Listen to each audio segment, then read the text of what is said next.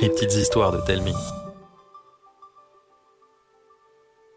Salut, moi c'est Arthur, et j'habite le meilleur village du monde entier.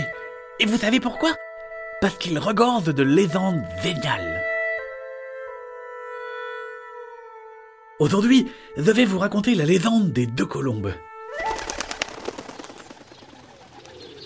Au bout de l'unique impasse du village, il y a une toute petite maison.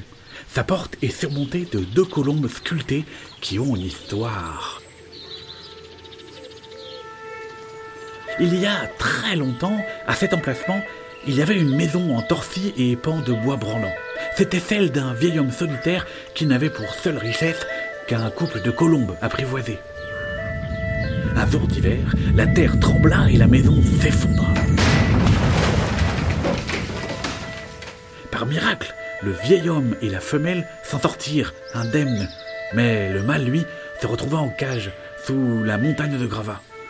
Sa compagne s'occupa de lui. Des jours durant, elle le nourrit de graines ramassées dans les granges et l'abreuva de l'eau de la rivière qu'elle gardait dans son bec. Les habitants finirent par s'apercevoir des allées-venues de la colombe. Émus par sa détermination, ils aidèrent le vieil homme à déblayer les décombres et à libérer le captif.